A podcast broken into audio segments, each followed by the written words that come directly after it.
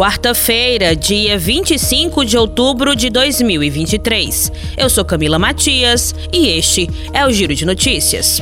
Nota técnica da Organização da Sociedade Civil Oxfam Brasil chama atenção para a falta de autossuficiência do país em produzir vacinas. De acordo com o um documento Capacidade de Produção de Vacinas no Brasil, divulgado nesta quarta-feira, dia 25, o Brasil importa 90% da matéria-prima para fabricar vacinas e medicamentos e 50% para produzir equipamentos médicos. A nota ressalva, porém, que o Brasil conta com instituições de ponta na produção de vacinas, como o Instituto Biomanguinhos da Fiocruz e o Instituto Butantan, que é o décimo maior produtor de vacinas no mundo.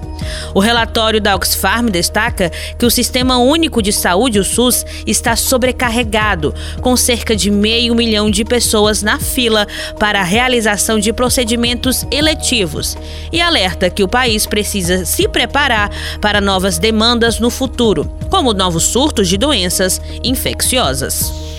O Tribunal Superior Eleitoral suspendeu na noite desta terça-feira, dia 24, o julgamento de três ações contra a conduta do ex-presidente Jair Bolsonaro durante as comemorações de 7 de setembro de 2022. O julgamento será retomado na quinta-feira, dia 26, com o voto do relator, ministro Benedito Gonçalves.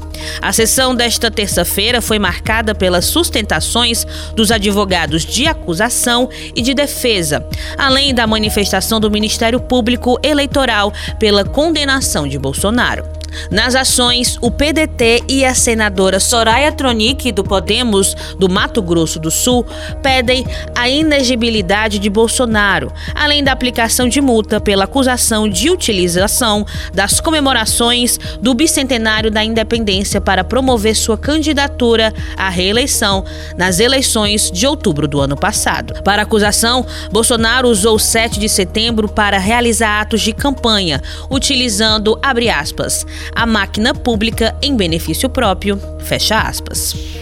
O governo federal enviou ao Congresso nesta terça-feira, dia 24, um projeto de lei que estabelece diretrizes de reestruturação da política nacional do ensino médio. Dentre as alterações, o PL propõe a retomada no mínimo de 2.400 horas para todos os estudantes cursarem o ensino médio sem a integração com o curso técnico. De acordo com o governo federal, o PL prevê a retomada de todas as disciplinas obrigatórias do ensino médio incluindo a língua espanhola, que deverá voltar a ser obrigatória em todas as redes no prazo de três anos, uma vez que houve a eliminação ou diminuição da carga horária das disciplinas que fazem parte do ensino médio, como sociologia, filosofia, artes, educação física, entre outros. História, geografia, química, física, biologia, matemática, língua portuguesa e língua inglesa também estão na proposta de componentes curriculares obrigatórios.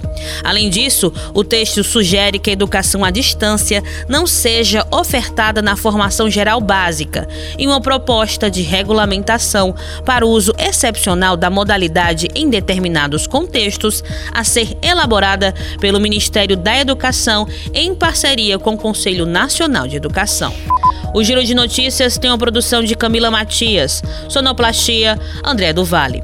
Estas e outras notícias você confere em gcmais.com.br.